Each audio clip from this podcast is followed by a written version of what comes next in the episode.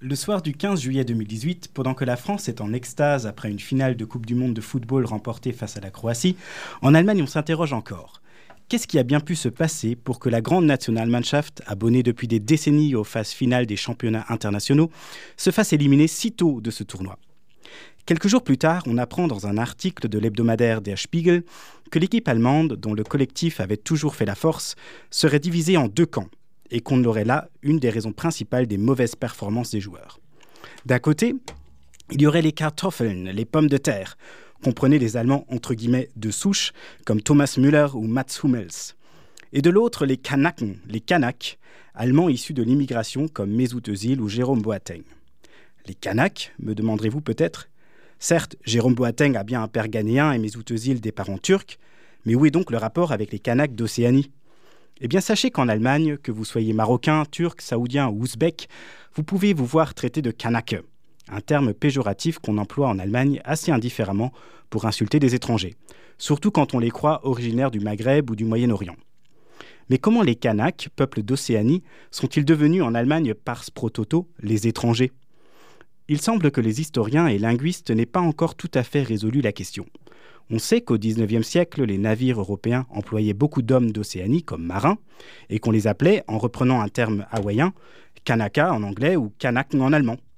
On sait également que les, autochtones de Nouvelle-Calédonie ont repris ce terme pour se différencier des nouveaux venus blancs appelés Caldoches. En France, depuis, un Kanak, c'est tout simplement un Calédonien. En Allemagne, en revanche, ce mot a connu une toute autre histoire. Quand au début des années 1960, des travailleurs immigrés d'Italie, de Grèce, de Turquie arrivent dans les usines de Volkswagen et compagnie, ils se voient insultés par certains voisins mal intentionnés de Kanaken. Peu à peu, ce mot devient une insulte pour tous les étrangers des pays méditerranéens, comme l'insulte néga pour les Africains subsahariens.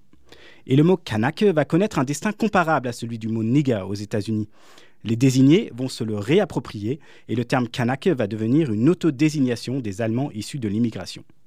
L'auteur Feridun Saimoglu sort en 95 un livre Kanak Sprach où il décrit avec humour la façon dont les jeunes Turcs parlent allemand.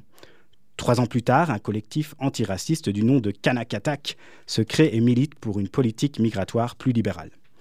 Et aujourd'hui, donc en Allemagne, quand on aime le rap américain, le football de rue et qu'on est jeune et rebelle, on est fier d'être Kanak. Est-ce que les Kanaks de Nouméa savent qu'à 17 000 km de distance, des jeunes Allemands défendent avec honneur le nom de leur peuple? Et est-ce que les quelques millions de proclamés Kanaks allemands savent que les vrais Kanaks, qui ne sont qu'une centaine de milliers, vivent en réalité de l'autre bout du monde, à l'autre bout du monde, au milieu de l'océan Pacifique? Peut-être l'auront-ils appris en lisant le journal ce 5 novembre et en découvrant que les Kanaks avaient choisi dans un référendum de rester français. Mais savez-vous ce que veut dire le mot Kanaka à l'origine?